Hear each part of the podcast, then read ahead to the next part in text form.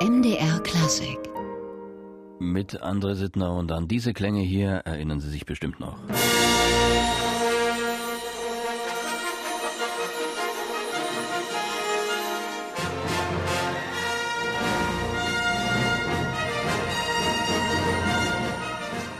Diese Klänge haben Sie erkannt. Seit 1978 begleiten Sie alle Science-Fiction-Fans. Das MDR Sinfonieorchester hat am Sonnabend was ganz Besonderes vor. Da macht man sich auf in eben jene Galaxie vor langer, langer Zeit weit, weit entfernt, wie es ja immer so schön im Vorspann heißt und taucht erneut ein da ins Star Wars Universum von George Lucas. Im Frühjahr war man ja schon einmal unterwegs mit dem jungen Luke Skywalker und dem alten Sir Alec Guinness als Obi-Wan Kenobi. Nun folgt Teil 2, The Empire Strikes Back, das Imperium schlägt zurück, früher mal Teil 2 der Trilogie, mittlerweile in der Episodenzählung Teil 5, weil es ja da drei neuere vorgeschaltete Teile gibt. Also Star Wars, ich gebe gern zu, ich schaue mir die Filme auch immer wieder gern an. Das kann man morgen in der Arena in Leipzig, dann aber eben mit einem ganz besonderen Soundtrack, nämlich live gespielt und am Pult steht dann Frank Strobel, ausgewiesener Experte für Filmmusik und heute bei uns im MDR Klassikstudio. Herzlich willkommen. Einen schönen guten Tag. Herr Strobel, Star Wars. Äh, wir gehören ja beide einer Generation, glaube ich, an, die mit diesen Filmen groß geworden sind. Was bedeutet diese, vor allem die Trilogie für Sie? Naja, das war schon einschneidend, ne? als der damals ins Kino kam. Also ich war elf Jahre alt, als der erste Teil ins Kino kam. Und ich kann mich noch gut erinnern, es war einerseits die Trilogie Star Wars, also die natürlich erst der erste Teil äh, 77 rauskam und dann 80 da weiter und so weiter. Aber es gab 77 noch einen zweiten Film, der parallel ins Kino kam. Und das war die unheimliche Begegnung der dritten Art. Und das war für mich eigentlich spannend. Diese beiden Filme, die ja im Übrigen beide von John Williams vertont waren, auch miteinander in Beziehung zu setzen, weil weil es ging, war ja damals auch so die Zeit, wo man sich sehr über außerirdische Gedanken gemacht hat und gibt es fremde Welten und so weiter. Und diese beiden Filme ein völlig verschiedenes Konzept vertraten. Und nun mittlerweile hat man bei Star Wars ja so ein bisschen den Überblick verloren. Es gibt die drei Prequels, da bin mhm. ich gerade noch mitgegangen. Mittlerweile gibt's äh, Sequels und äh, Sidespins und was auch immer. Sehen Sie noch durch? Nein, auch nicht. Mir geht's ganz genauso. äh, kommen wir zur Musik. Vielleicht äh, ohne die Musik wären die Filme ja vielleicht nicht das geworden, was sie geworden sind. Also die Musik spielt, mhm. glaube ich, eine ganz wichtige, eine ganz tragende Rolle, vor allem eben auch in ihrer Art, wie sie komponiert ist. Was bedeutet der Soundtrack für gerade auch diesen Erfolg dieser ersten drei Teile? Also zum einen ist es natürlich so, dass der Main-Title von äh, Star Wars eines der populärsten klassischen Stücke wurde, um es mal so zu sagen. Es ist das meistgespielte klassische Stück des 20. Jahrhunderts bis zum heutigen Tage. Äh, jeder kennt es, diese Fanfare ist so unglaublich prägnant. Aber es ist eben nicht nur das, sondern es ist eigentlich eine Filmoper. Also für mich ist es wirklich eine Art Filmoper und die Musik von John Williams erzählt die Geschichte mit. Also sie hat wirklich eine ganz große dramaturgische Funktion und sie verbindet die Charaktere, sie, sie leuchtet die Charaktere aus, sie treibt die Handlung voran. Also ich glaube, man kann, man könnte diese Filme ohne die Musik überhaupt nicht erleben.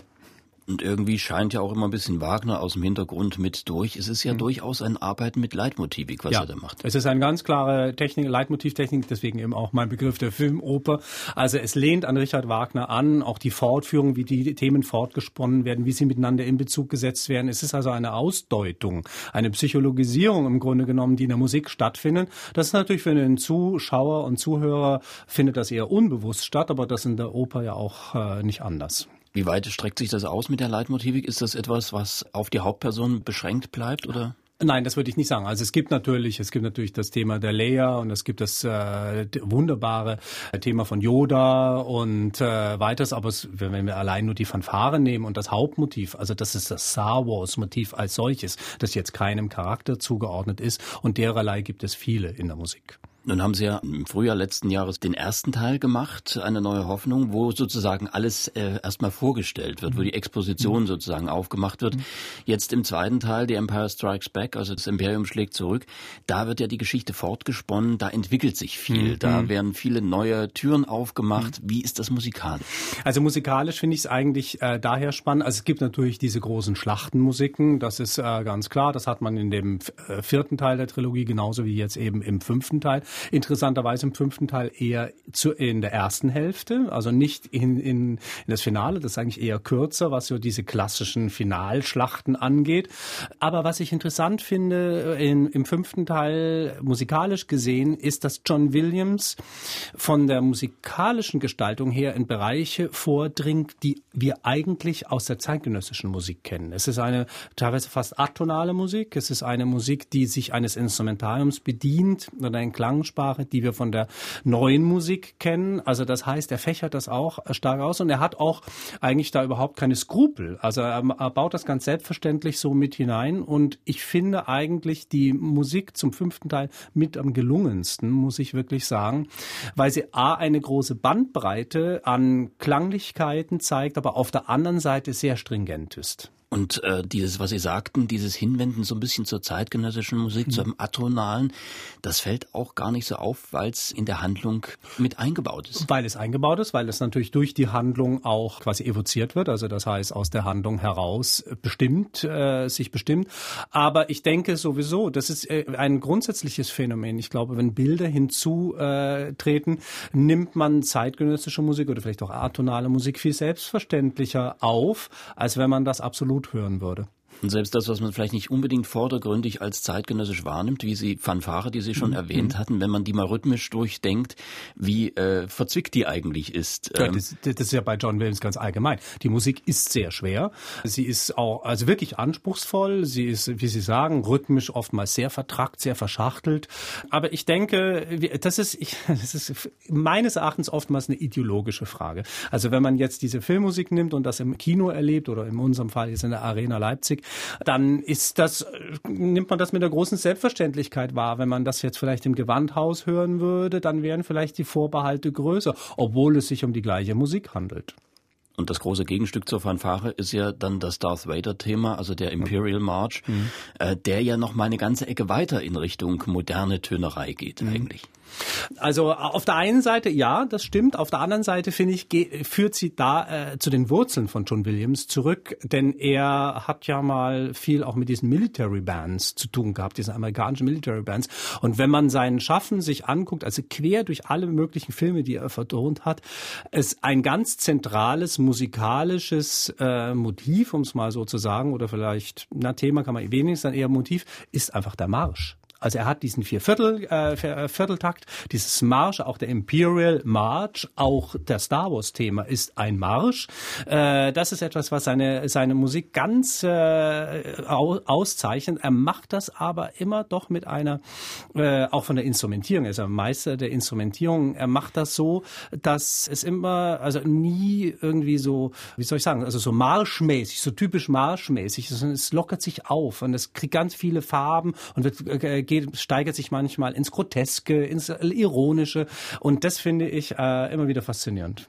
Und wir hören an dieser Stelle mal das Stück, das ja auch sozusagen ikonisch steht für Star Wars, nur eben die andere Seite dieses Star Wars Universums charakterisiert.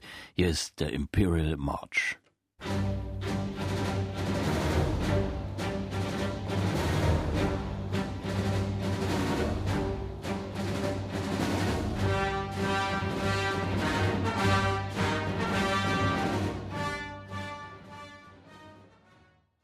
Bisschen habe ich ja Raiders Röcheln vermisst, aber es ist immer wieder schön, der Imperial March aus Star Wars oder auch das Vader-Thema in seinem Kern. Ja, das MDR Symphonieorchester wird morgen in der Leipziger Arena eintauchen in die Star Wars Galaxie, beherrscht vom dunklen Sith-Star Darth Sidious und seiner Rechten an Darth Vader und dirigieren wird den Soundtrack zur Episode 5, das Imperium schlägt zurück. Filmmusikexperte Frank Strobel, heute bei uns im MDR Klassikgespräch.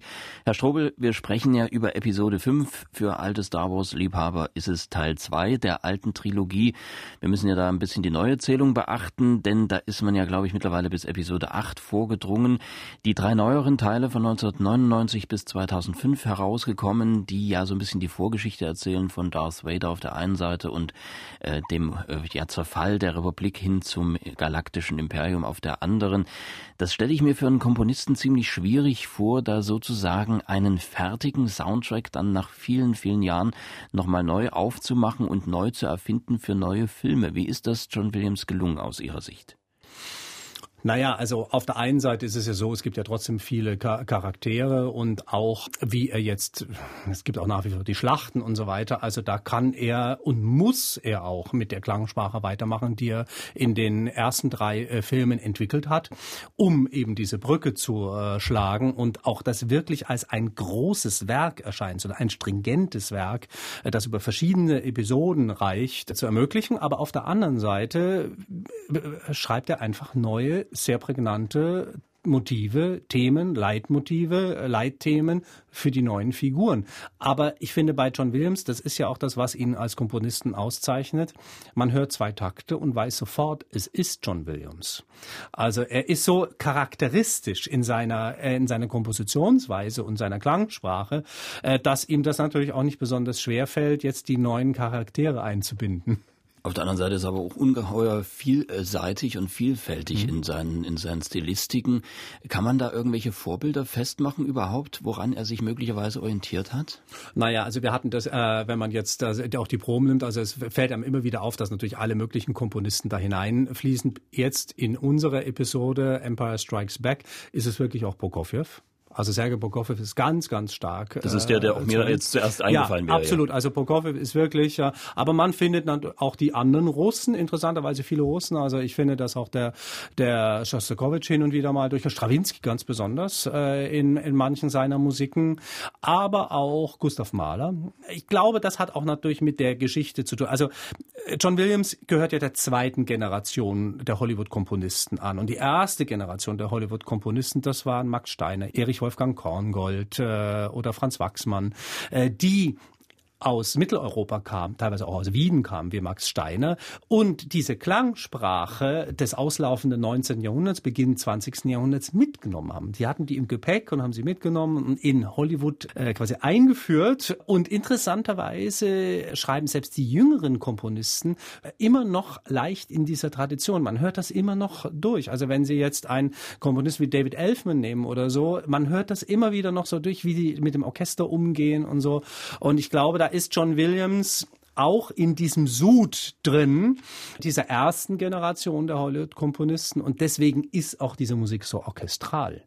Und Sie sind ja ein Experte auch für die, gerade für diese Musik, die Sie erwähnt haben, also wo aus diesem Bereich, aus dem die erste Generation der Hollywood-Komponisten nach Amerika aufgebrochen mhm. ist und die anderen sind ja auch in Europa geblieben. Mhm. Eine spannende Zeit, wo auf der einen Seite ja das Neutönertum um sich griff und mhm. auf der anderen Seite man in der Spätromantik experimentierte, wie weit man die Musik ausreizen kann. Mhm. Äh, das, glaube ich, letzteres interessiert Sie mehr, oder?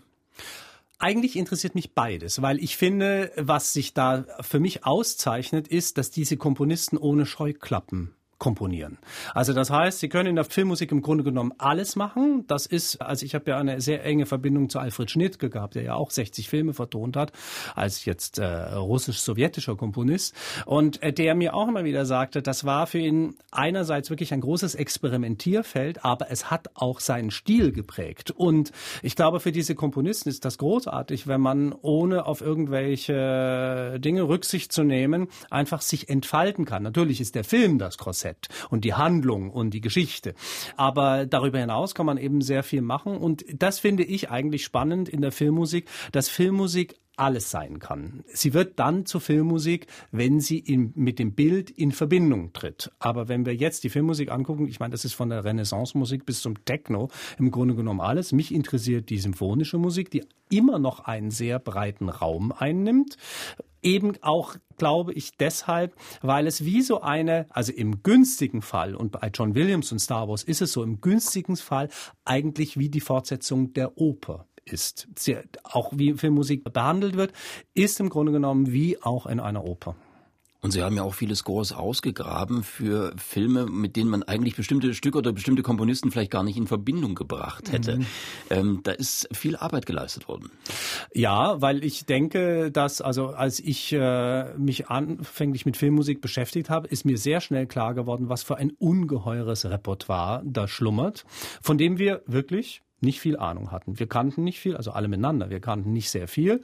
Und äh, ich hatte mich dann angefangen, einerseits mit den Stummfilmen, weil in einem Stummfilm natürlich die Musik eine ganz große Rolle spielt und weil viele Komponisten für den Stummfilm in den 10er und 20er Jahren des letzten Jahrhunderts Musik geschrieben haben und die Musik damals dann auch schon wirklich sehr weit entwickelt war und durch den Tonfilm natürlich erstmal so ein kleiner Bruch entstand, weil man erstmal sehr fasziniert war von der Sprache, dass plötzlich die Schauspieler sprechen konnten. Das muss ein sehr merkwürdiges Erlebnis gewesen gewesen sein damals für die Leute. Aber dann wurde die Musik wieder sehr ernst genommen.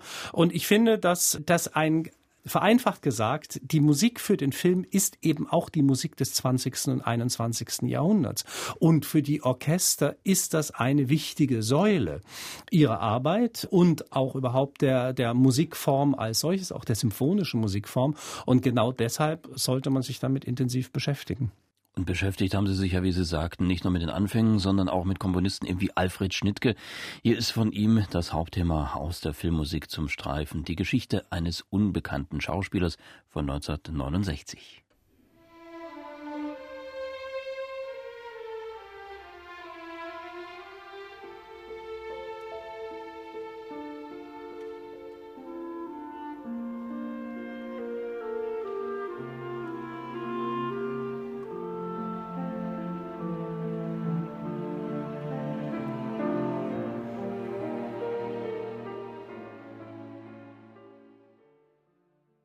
Musik von Alfred Schnittke zum Film Die Geschichte eines unbekannten Schauspielers aus der großen Alfred Schnittke Edition, die Frank Strobel vor vier Jahren mit dem Rundfunksinfonieorchester Berlin aufgenommen hat. Und Frank Strobel wird morgen in Leipzig in der Arena John Williams dirigieren, die Musik zur Episode 5 aus Star Wars. Und Frank Strobel heute bei uns im MDR Klassikgespräch. Herr Strobel, die Beschäftigung mit den verschiedenen, vor allem auch ja älteren Epochen der Filmmusik, das äh, sind dann auch Werte, die man vielleicht mitnimmt zu solcher Musik jetzt wie der von John Williams. Ganz gewiss. Ähm, Sie haben ja auch Namen da mit entdeckt, oder nicht entdeckt natürlich, aber hineingebracht, die man vielleicht gar nicht unbedingt konnotiert mit Filmmusik. Richard Strauss zum Beispiel oder Prokofjew haben wir ja schon mhm. erwähnt. Ähm, was, was hat es damit auf sich? Naja, also bei Richard Strauss, äh, der war ja den Medien gegenüber sehr offen äh, aufgeschlossen. Das hat ihn sehr fasziniert. Äh, Hoffmannsthal hat ihn auf die Idee gebracht, den Rosenkavalier als Film äh, zu machen. Und äh, das geschah dann. Robert Wiene, der berühmte Caligari-Regisseur, hat dann den Film gedreht und Richard Strauss hat seine Musik, also seine Opernmusik, wirklich umgearbeitet. Also seine Oper eigentlich wie eine Art Steinbruch behandelt, aber es in eine neue Form übergeführt. Das ist wie ein überdimensionales symphonisches Poem wirkt ohne Sänger, interessanterweise, und äh, damit dann den Film vertont, wobei er das zuerst gemacht hat und Robert Wiene nach der Partitur gedreht hat.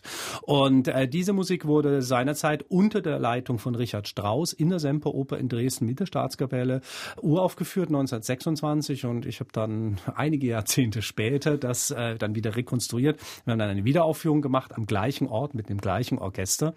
Das Werk ging jetzt dann durch die Welt, muss man wirklich sagen. Es war natürlich eine kleine Sensation mit Richard Strauss in Verbindung mit einem Rosenkavalier-Film. Aber es gibt auch andere Komponisten. Denken wir zum Beispiel Dimitri Schostakowitsch. Dimitri Schostakowitsch hat sein ganzes Leben über Filme vertont. Also nicht nur in einer Periode, sondern wirklich bis in die 60er Jahre hinein Filme äh, vertont, eng zusammengearbeitet mit Koschinski von Trauberg und über 30 Filme vertont. Das finde ich gewaltig. Auch Sergei Prokofjew, die legendäre Partnerschaft zwischen Sergei Prokofjew und Eisenstein, Sergei Eisenstein mit Alexander Niewski und Ivan der Schreckliche, äh, das sind zentrale Werke des Films, aber eben auch der Musik. Nun spielen Sie ja äh, oder haben eine eine Film Film also eine Filmphilharmonie. die europäische Nicht nur Ihnen geht es so. Die Europä die europäische Filmphilharmonie. Äh, eine, eine Produktions- und Konzertgesellschaft, was ist das? Also was, was machen Sie da konkret? Ja, also wir haben das gegründet, also ich habe das mit einer Kollegin zusammen gegründet, Beate Wagentin, aus einer puren Notwendigkeit heraus. Denn es war so, es gab sehr, sehr viele Orchester mittlerweile, Theater, Opernhäuser, Konzerthäuser, Festivals, die sich für diesen Bereich interessiert haben. Also Stummfilm und Musik, äh, äh, Filmmusik im Konzertsaal, also als symphonisches Konzert. Es ging auch um Aufnahmen für aktuelle Filme. Und mir ging es dann immer so, dass man mit jedem Orchester eigentlich bei Adam und Eva anfangen musste. Man musste erklären, auch die technischen Gegebenheiten und wie das mit der Filmprojektion ist und mit den Lizenzen und die Rechte äh, und die Technik Technik und ich weiß nicht was. Also es waren viele Dinge, die man da koordinieren musste, aber die man auch entwickeln musste erstmal. Und es gab keine Institution dafür, die das professionell betreut. Und deswegen haben wir die Europäische Filmphilharmonie mit Sitz in Berlin gegründet, die weltweit agiert, um einerseits wirklich ein Instrument zu haben, mit dem wir die Projekte entwickeln können. Es gibt eine eigene dramaturgische Abteilung in der äh, Filmphilharmonie, die sehr eng zusammenarbeitet mit den Verlagen, mit den Komponisten, mit den Filmarchiven und so weiter, um zu sehen, äh, was man äh, an Konzerten herausbringen könnte, aber natürlich auch zu forschen und auch in Nachlässen zu forschen Austauschen und ähnliches, äh, um die Musik in den Konzertsaal zu bringen. Und dann geht es aber auch darum, die Veranstalter, die Orchester, die Opernhäuser zu betreuen. Also in den Veranstaltungen quasi eine Art Projektmanagement zu machen, zu betreuen und aber auch die, die Materialien zur Verfügung zu stellen. Also die ganzen Noten, die Noten, Orchestermaterialien, die Lizenzen. Das ist oftmals sehr verzwickt und verwirrend. Auch wenn man ein Filmmusikkonzert macht, dann hat man irgendwie 10, 15 Titel und jede einzelne Stück muss abgeklärt werden und man braucht auch ein vernünftiges Arrangement. Nach Möglichkeit das originale Arrangement oder eben in eine Konzertform übergeführtes Material. Das heißt, das sind sehr, sehr viele Dinge, die da gemacht werden müssen. Und deswegen war die Europäische Filmphilharmonie eigentlich wie eine Art Dachorganisation dringend notwendig. Und wir haben sie jetzt vor fast 20 Jahren gegründet und die Filmphilharmonie betreut im Jahr rund 200 Projekte. Und drumherum hat sich ein sozusagen Orchesterverbund gruppiert, also Orchester, mit denen Sie regelmäßig ja. und intensiv zusammenarbeiten. Ja, weil das ist für mich wie eine Art Laboratorium, weil auch gerade wenn es um neue Projekte geht, äh, man möchte sie gerne ausprobieren und sehen, ob, dass man vielleicht auch hier und da noch ein bisschen feilen kann. Dadurch haben wir diesen Verbund gegründet. Äh, das war der eine Anlass und der andere Anlass war aber für die zeitgenössischen äh, Filmproduktion, also die heutige Filmproduktion, es zu ermöglichen, dass die wieder mit Orchester aufnehmen können und und äh, die Problematik ist halt bei klassischen Symphonieorchestern, die haben eine sehr lange Vorausplanung und wir können das dann bündeln, indem wir dann sagen, okay, hier gibt's ein Fenster mit dem Orchester und hier gibt's ein Fenster mit einem anderen Orchester, wenn also die Produktion oder die Komponisten an uns herantreten, um Filmmusikaufnahmen zu machen für aktuelle Kinofilme oder auch manchmal Fernsehfilme. Und das finde ich auch wichtig, weil dadurch auch im Fernsehen, im Kino wieder mit einer großen, größeren Selbstverständlichkeit, auch in der deutschen Filmproduktion, die Orchester auftauchen. Und so ist es geschehen, schon 1998 im Streifen der Laden nach Erwin Strittmatter, äh, Strittmatter Jo Bayers Film mit der Musik von Thomas Osdorf. Vor zehn Jahren haben sie dies mit dem Filmorchester Babelsberg eingespielt.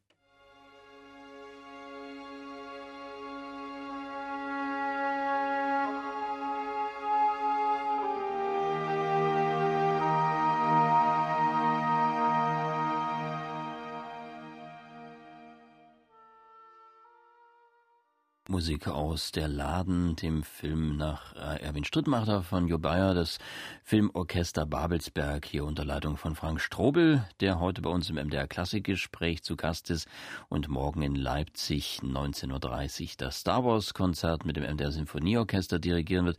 Herr Strobel, wenn Sie mit den Orchestern jetzt solche Filmmusikprojekte erarbeiten, welche Erfahrungen machen Sie denn da mit den Musikern? Wie stehen die zum Thema Filmmusik? Also grundsätzlich kann man natürlich sagen, es macht allen Orchestern einen Riesenspaß. Also egal, ob das jetzt Stummfilme sind, die man begleitet oder Tonfilme oder ein Filmmusikkonzert macht oder eben Aufnahmen macht. Es ist was anderes. Es, das Repertoire wird erforscht und das macht allen Spaß und ist einfach auch oftmals wirklich einfach gute Musik. Das muss man eben auch sagen. Aber ich kann mich gut erinnern, als ich angefangen habe, und das ist ja nun schon wirklich 25, 30 Jahre her, da war das teilweise noch anders. Also gerade in Deutschland oder sagen wir mal in Mitteleuropa, nicht so in den angelsächsischen Ländern, das war immer mit einer großen Selbstverständlichkeit, auch in Osteuropa ging man mit großer Selbstverständlichkeit mit Filmmusik um. Hier hatte man immer so gewisse Vorbehalte. So äh, auch mir, ich komme ja aus der Oper, manchmal hatte ich so den Kommentar, sagen Sie mal, Herr Schobel, warum machen Sie das eigentlich? Also wirklich so mit diesem Impetus, das hat sich völlig geändert. Also da einerseits, weil eben bis zu den Berliner Philharmonikern und Wiener Philharmoniker alle mittlerweile Filmmusik spielen, spielen und mit großer Freude und Lust. Und zum Zweiten, weil auch die Musiker erkannt haben, dass es sich einfach um eine gute Musik handelt. Und das ist ja eigentlich das Hauptkriterium. Und nun gibt's ja, Strobel, auf der einen Seite die berühmten Filmmusikkonzerte, wo einzelne Nummern gespielt werden mhm. aus verschiedenen Filmen, wenn es mhm. möglich ist, oder mhm. vielleicht auch ein Score, aber dann eben so als Nummernrevue. Und das, was Sie jetzt machen hier mit Das Imperium schlägt zurück, mit dieser Episode 5, das ist sozusagen direkt Musik zum Film. Also der Film wird zu mhm. sehen sein und Sie spielen die Musik dazu.